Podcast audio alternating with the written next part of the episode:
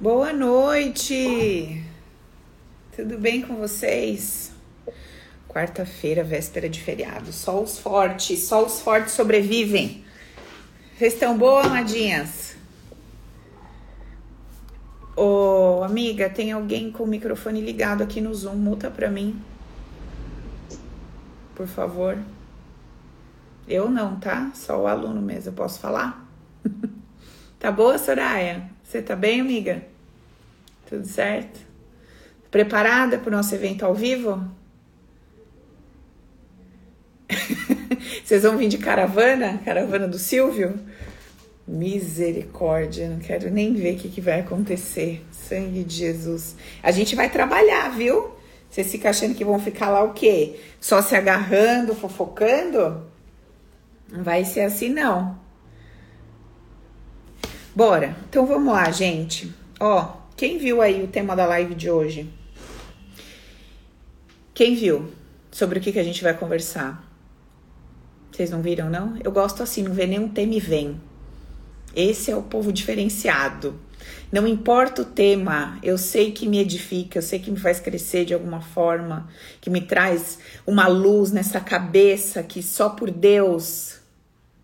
Ó, seguinte, hoje a gente vai conversar sobre esse processo de se recriar. Eu não sei se eu já compartilhei isso com vocês, mas quando eu estava decidindo é, um nome para o meu método, veio o Recrisse. E quando veio o Recrisse, eu não entendi o Recrisse como sendo uma, uma sigla. Igual Open é uma sigla, vocês sabem, né? O poder é meu. Tanto que tem gente que acha que é Open de abrir, de abrir portas e escreve com N, achando que é a, a palavra em inglês, né? E na verdade não, é a sigla do poder é meu. E com o Recrisse aconteceu a mesma coisa. Recrisse é, foi uma palavra que veio assim e eu, eu pensei nela, eu falei, cara, tem tudo a ver com o meu trabalho. E quando eu escrevi, ela, eu não sei nem te explicar o que aconteceu, porque foi muito interessante. Eu, eu fui olhando as letras e eu falei, cara, isso aqui é reprogramação criacional, emocional e sistêmica. Olha que bizarro isso. Eu não pensei nesse termo para depois transformar isso em recrisse como sigla. Veio primeiro essa palavra e daí quando eu li a palavra, eu falei, nossa, que interessante, é, é exatamente isso. E casa perfeitamente com o tipo de trabalho que eu fui desenvolvendo ao longo dos anos aí. E eu queria conversar um pouco com vocês sobre essa ideia de se recriar. O que, que significa isso de fato? Para eu recriar alguma coisa, eu preciso estar me relacionando com alguma coisa que já foi criada, certo? Então, algo foi criado e eu preciso criar de novo. Então, eu recrio. Se eu preciso criar alguma coisa de novo, é porque aquela construção, aquela edificação, ela não, não tá alinhada, não tá mais fazendo sentido, sabe? Como quando você compra uma cadeira para tua casa, um móvel, sei lá o quê, e passa o tempo, aquilo fica velho, sabe? Fica fica aquelas cadeiras manca, então, né? Uma perna da cadeira já tá mais para lá do que para cá, já tá parecendo a minha, você já fica meio troncha, meio torta. E aí você fala, cara, eu preciso, né, eu preciso reformar, eu preciso ajustar isso aqui, eu preciso realinhar.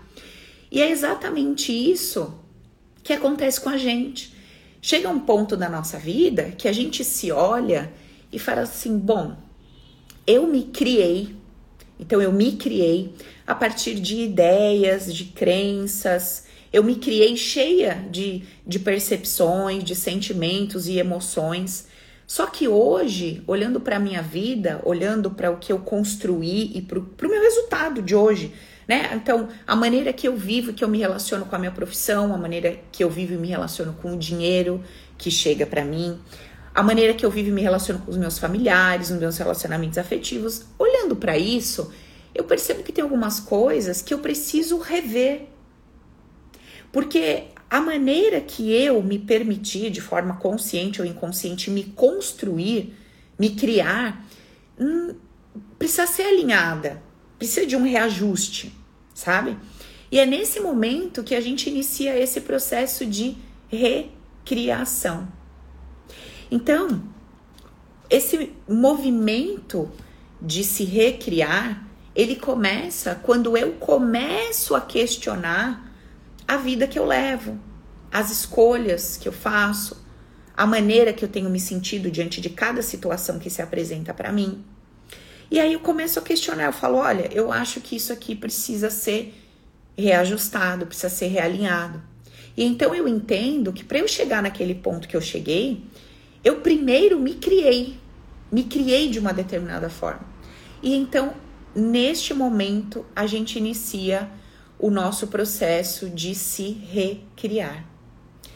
E aí, dentro desse método que eu desenvolvi para facilitar a nossa vida, porque você sabe muito bem, você que me acompanha aqui, que já é velha de guerra de desenvolvimento pessoal e autoconhecimento, você sabe muito bem que a gente vem de estudos onde a gente estudou várias religiões, a gente estudou física quântica, a gente estudou todos os mecanismos de autoconhecimento e desenvolvimento pessoal que existe por aí.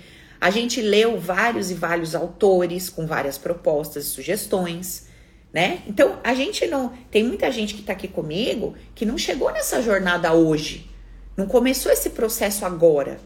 Você não tá me ouvindo de primeira eu sou a primeira pessoa que tá te trazendo uma informação e você tá deslumbrado com o que eu tô falando. Não, tem gente aqui que já viajou o mundo querendo se encontrar, querendo se entender. Isso é muito bom para mim, sabe por quê? Porque eu gosto muito de me relacionar com pessoas que vêm com bagagem. Porque quando vocês vêm com bagagem, vocês podem pegar tudo que vocês estão ouvindo aqui, vocês podem pegar essa metodologia e confrontar com tudo que vocês já tentaram aplicar e que muitas vezes não funcionou. Faz sentido o que eu tô falando? Então, quando vocês chegam aqui cheia de bagagens de outras pesquisas, de outros movimentos que vocês fizeram, é maravilhoso. Porque vocês, no início, parecem estar se relacionando com mais do mesmo. Mas não demora muito para você notar que o que a gente propõe, o que eu proponho para você na nossa jornada é bem diferente de todas as outras propostas que estão disponíveis aí, certo? E a gente começa nesse processo, depois desse primeiro momento que a gente começa a questionar todas as coisas, e a gente questiona e fala assim: bom, eu preciso me recriar. Tá. Então vamos entender como é que vai funcionar esse mecanismo na prática. Primeiro ponto que eu preciso trazer para minha consciência. Eu preciso ser honesta na minha busca comigo mesma e eu preciso estar disposta a descobrir como. Peraí, que tem alguém que abriu o microfone aqui. Fechou? Beleza. Primeiramente, eu preciso me dispor com honestidade a entender como eu me criei. Então, esse é o primeiro ponto. Quais foram os fundamentos da minha criação?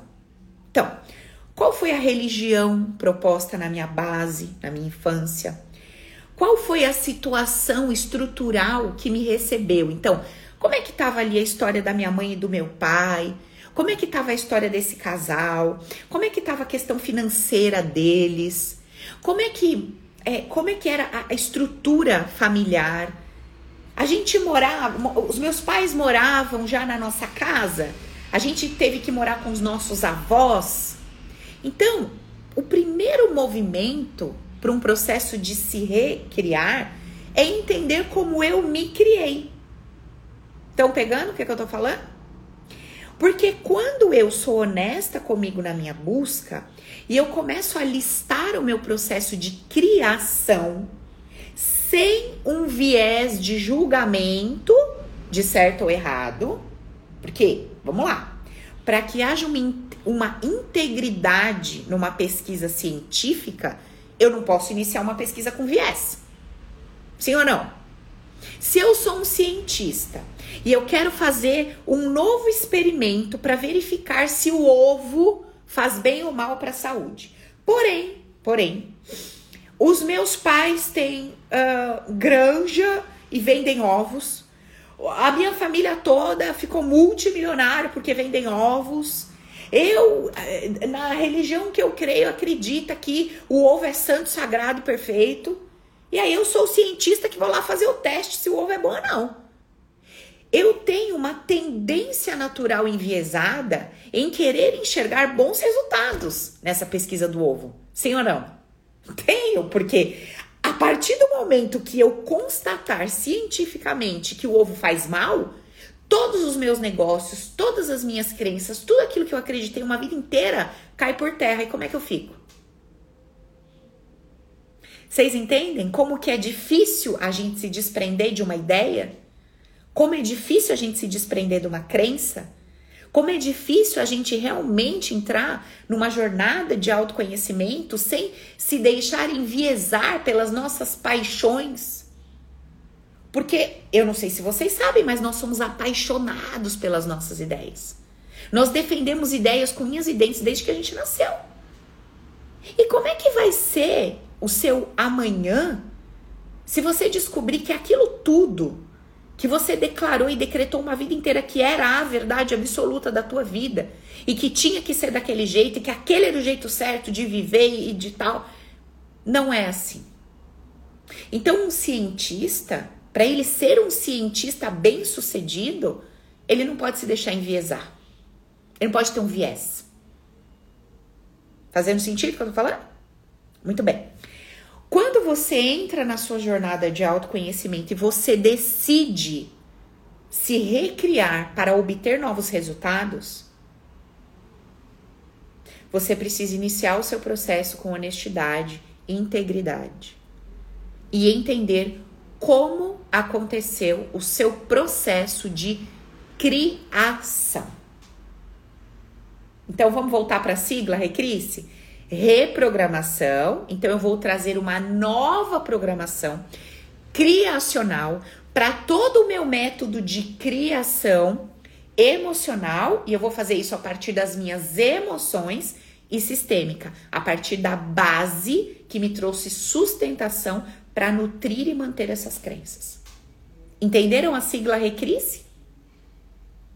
Pois é. É isso que eu faço dentro do método. Por isso que um protocolo de três sessões de uma hora é tão fantástico, tão poderoso e todo mundo que passa por esse processo fica de boca aberta. Porque nós conseguimos passar por todo esse processo identificação de crenças bases da minha criação, da minha constituição enquanto ser indivíduo.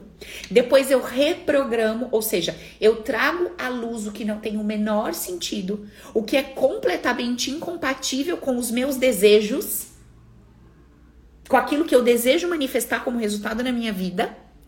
Eu faço todo esse movimento a partir do meu campo emocional inconsciente e depois, para fechar tudo isso, a gente trabalha toda a parte sistêmica. Porque se eu não tiver uma compreensão amorosa da minha base estrutural, que são os meus pais, os meus irmãos, a minha história de vida de forma geral, eu não consigo ir para frente. Então eu preciso da força do meu pai, eu preciso da força da minha mãe, eu preciso me sentir amado e amparado por essa base, mas eu também preciso aprender a ser como uma flecha e a gente faz uma mistura nessa hora. A gente faz uma, uma lambança, porque assim, a gente não se sente amado e seguro por essas, essas pessoas ali que foram os nossos responsáveis nesse início de tudo. Muitas vezes a gente não se sentiu especial, preferida, protegida, amada, vista, etc. Mas, ainda assim, ao invés da gente se tornar uma flecha e se permitir voar alto, voar longe, a gente é aquela flecha que cai no próprio pé, sabe assim? Sabe quando você vai atirar lá no arco e flecha, ao invés da seta ir para longe, para o alvo, ela cai no seu pé, porque você não sabe mexer com isso direito. Então, muitas vezes a gente sente raiva, a gente sente ódio, a gente sente indignação, a gente é completamente é, insatisfeito, indignado com o que a gente recebeu na nossa base estrutura familiar. Mas ao invés de a gente pegar isso e transformar em algo grandioso e ir para a vida e construir o nosso reinado, a gente dá um tiro no próprio pé e fica enfincado debaixo dessa asa emocional desse pai e dessa mãe e não vai para frente. Teve uma vez que uma época, né, não uma vez, teve uma época que eu tava questionando muito, muito, muito, muito isso, sei lá, uns 10 anos atrás. Eu tava questionando muito a minha relação com a minha mãe. Porque eu e minha mãe, gente do céu, era um quebra-pau quando era nova, mas um quebra-pau, tipo assim, dos meus 12 anos até ali os meus 17, foi infernal a minha relação com a minha mãe. E aí, quando eu entrei na jornada de, de autoconhecimento, ali por volta dos meus 26, eu comecei a questionar muito. Comecei a questionar muito essa minha relação com a minha mãe. E então, olha que interessante. Olha o que, que eu percebi. Eu falei, Paula, você tem 27 anos e você ainda mora na casa, numa casa que é grudada na casa da tua mãe. Então, só para não dizer que você não mora com ela, você mora na casa grudada com a dela. Só para você dizer, moro sozinha. Mas até para pegar seu carro, você desce a escada da casa da tua mãe para pintar no seu carro. Mas você mora onde? Eu moro sozinha. Eu não moro com a minha mãe, tá? E aí, nesse, meu questionamento, olha que interessante que eu me dei conta. Eu reclamava que minha mãe era fria, que minha mãe era grossa, que minha mãe não era amorosa, que minha mãe não falava eu te amo, que minha mãe não tal, minha mãe não era chameguenta, eu sentia falta de carinho, tá? Só que aí eu me dei conta de que aos 27 anos eu ainda tava na barra da saia da minha mãe. Porque eu não conseguia sair da casa dela. E aí você fala assim: mas você tinha dinheiro? Tinha. Você podia pagar um aluguel? Porque eu pagava aluguel para minha mãe na casa que eu morava, que era uma casa dela. Mas você podia pagar um aluguel em outro lugar qualquer? Podia. E por que, que você não ia? Boa pergunta. Por que, que eu não ia? Por que, que eu não ia? Se eu achava minha mãe um pé no saco, se eu tinha condições de ir, por que, que eu não ia? E aquele dia, me questionando, eu entendi o seguinte: se eu, reclamando tanto da minha mãe não sair daqui, imagina se ela fosse do jeito que eu queria, maravilhosa e perfeita e fofa e carinhosa, eu ia morrer agarrada nessa velha. Se eu reclamando dela do jeito que eu reclamava, eu vivia ali, entendeu? Imagina se ela atendesse as minhas expectativas. Quando que eu ia tomar vergonha na minha cara e sair da casa dela? Quando que eu ia tomar vergonha na minha cara e viver minha vida e construir minha família? Vocês estão entendendo? O dia que eu estava, era madrugada, eu nunca vou esquecer, devia ser umas 3, 4 horas da manhã, eu estava na sala lendo. Eu tinha uma mesinha, eu coloquei uma mesinha na minha sala, porque todas as madrugadas eu passava lendo e fazendo auto-hipnose e meditação, porque eu treinava em mim. Tudo que eu ensino vocês foi tudo treinado em mim mesma. E eu tava ali, eu comecei a fazer muitos processos nessa noite. No outro dia de manhã, eu fiz as minhas malas e fui embora. Fui embora. Fui embora. Na época eu tinha conhecido lá o, o Felipe e ele tinha me convidado para morar com ele. Eu não quis. A princípio falei: não, você mora na sua casa, eu moro na minha, cada um na sua. Naquele dia eu fiz minhas malas, enfiei tudo no carro. Liguei para ele e falei: estou indo. Tá bom deste jeito. Deste jeito. Foi assim, a partir dessa consciência, dessa percepção, que eu consegui tomar essa atitude. E mais, e mais.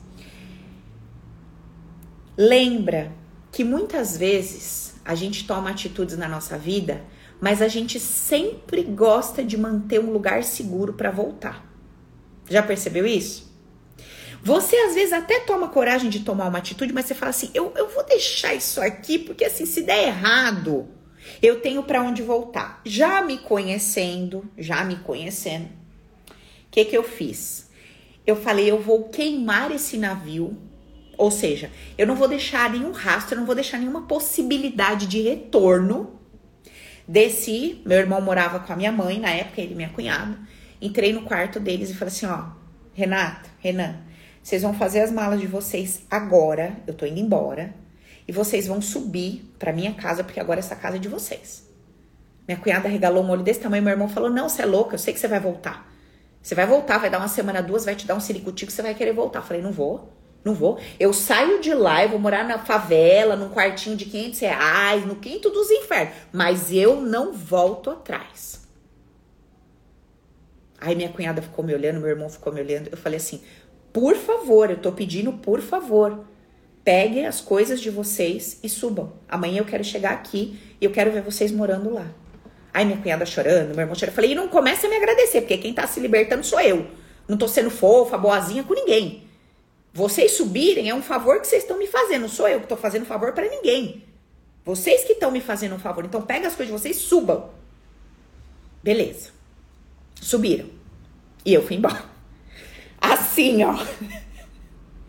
Não passava uma agulha. Mas eu falei, eu vou me bancar nessa decisão. E foda-se, se der tudo errado lá, eu faço minha mala e eu vou para outro canto. Eu vou, pra, eu vou pra frente, eu não vou voltar. Esse movimento, quantos anos esse movimento demorou, gente? Quantos anos?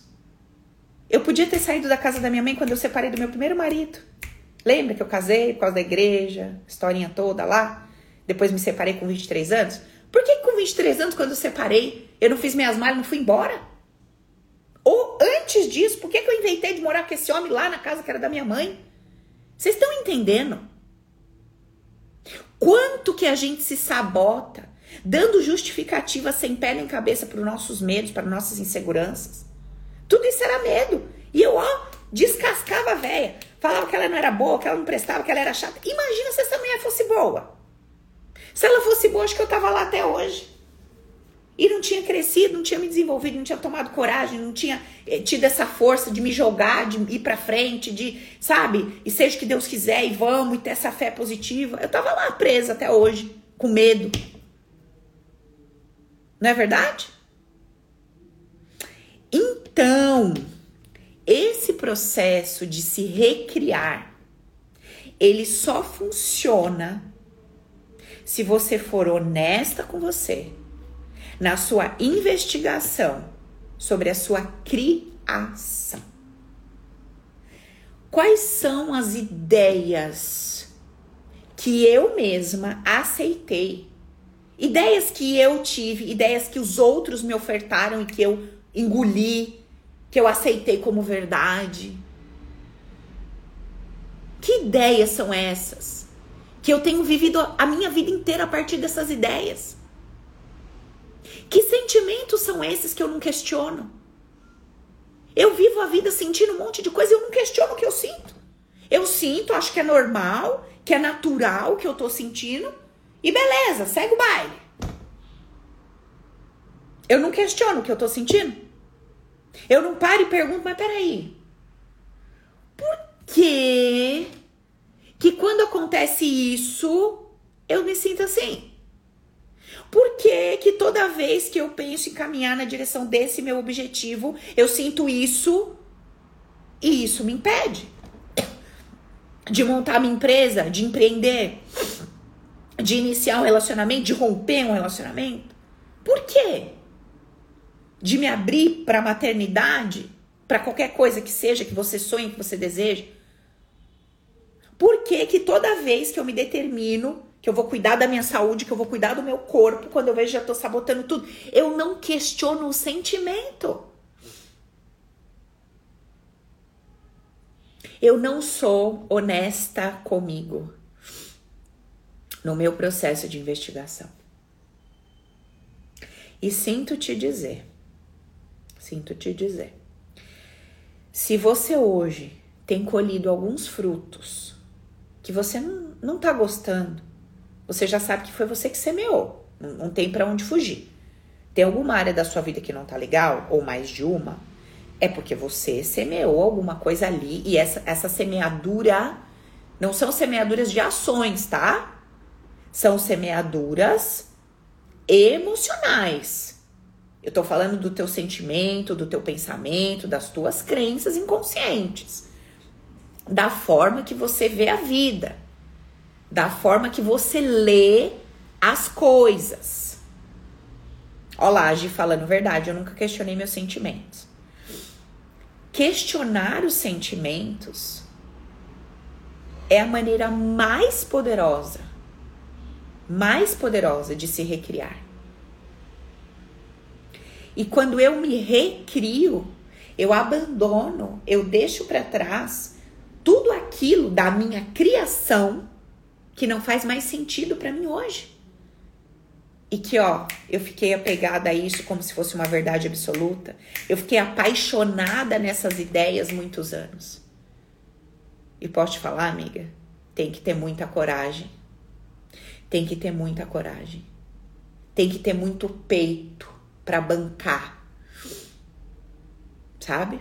Você vai ter que ter muito peito para bancar aquilo que você declarou uma vida inteira que era, era daquele jeito, era verdade, e de repente você desperta e você fala: "Meu Deus, não era bem assim". E se eu continuar pensando dessa forma, eu vou continuar obtendo esses resultados. E esses resultados não são legais. Então, no nosso evento ao vivo, por exemplo, o que que a gente vai fazer e o que que a gente vai trabalhar, só para vocês entenderem. Eba, a Bruna falou que vai estar com a gente dia 3. No nosso evento ao vivo, o que que a gente vai fazer? Nós vamos observar o nosso processo de criação e nós vamos trabalhar na liberação de medos, porque o medo gera o processo de autossabotagem. Nós vamos trabalhar na liberação das culpas inconscientes, porque dessa forma eu habilito o merecimento. E nós vamos trabalhar na parte sistêmica, sabe por quê? Porque a, o maior motivo do nosso fracasso em qualquer área da nossa vida é o fato de que a gente não tem estrutura emocional para se bancar numa determinada posição. Se você não tem estrutura emocional para se bancar, você tende a querer fugir daquele lugar. Quando você vislumbra, por exemplo, uma vida próspera, e você começa a olhar o que significa ter prosperidade num determinado nível, você fala, cara, mas peraí. Se eu tiver essa quantidade de dinheiro e começar a desfrutar e usufruir disso, e literalmente poder viver uma vida abundante me permitir, quem eu me torno? Para onde eu vou? Que lugares eu começo a frequentar? Com que tipo de gente eu começo a andar? Como é que vai ser minha casa?